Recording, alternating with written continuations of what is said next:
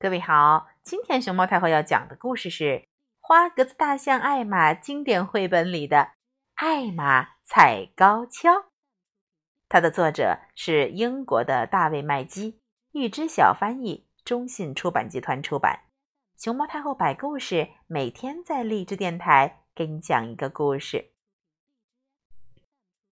这一天早上，花格子大象艾玛见到了几个朋友。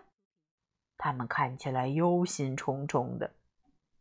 天哪，艾玛！他们说：“那些可怕的猎人要来了，我们怎么才能躲开呢？”嗯，让我想想吧。艾玛说：“嗯，我一定能想出办法的。”艾玛去散步，边走边想：猎人们。都是先寻找大象的脚印儿，再顺着脚印儿一直找到象群。突然，一个声音说：“艾玛，小心，看着点路。”原来是一只高大的长颈鹿在跟他说话。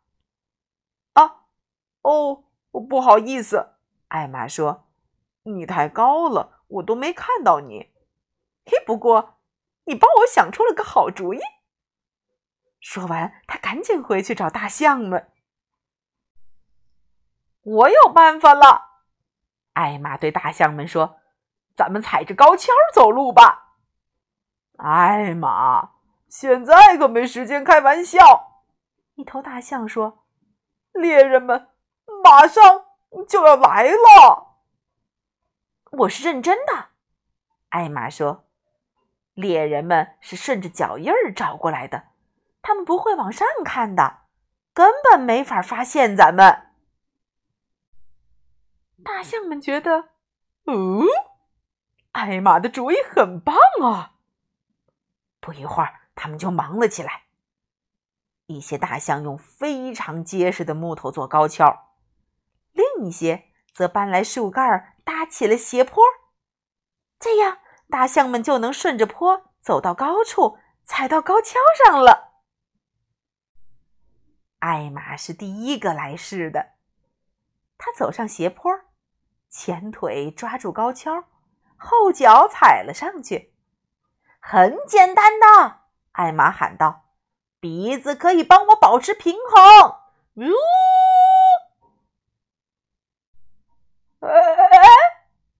糟糕！高跷一下子就陷进了泥里头，因为艾玛太重了。嗯，完了！大象们唉声叹气的说：“这办法行不通啊！”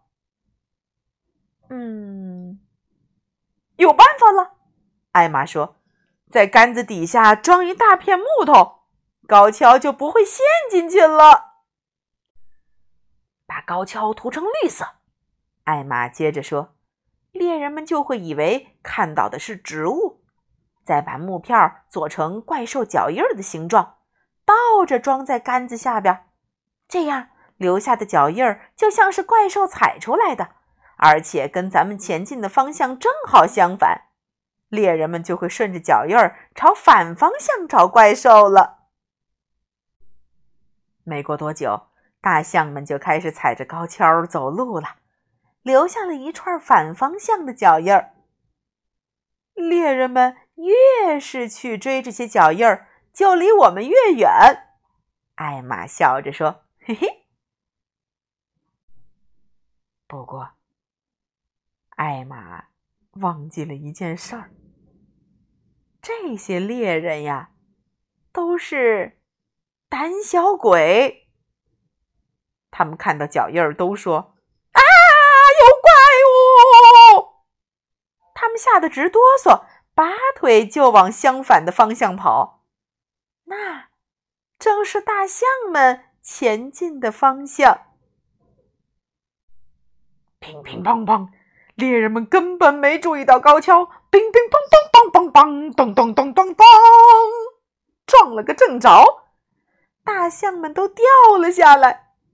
不过，没有落在硬邦邦的地面上，而是压在了软乎乎、圆滚滚、胖墩墩的猎人们身上。啊呜！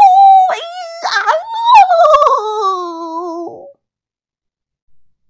艾玛和大象们一个接一个的爬了起来，转身就走。啊！天哪，天哪！看到眼前的景象，他们惊叹不已。又过了好久好久，猎人们才痛苦的呻吟着：“哎呦，哎呦！”连滚带爬的走了。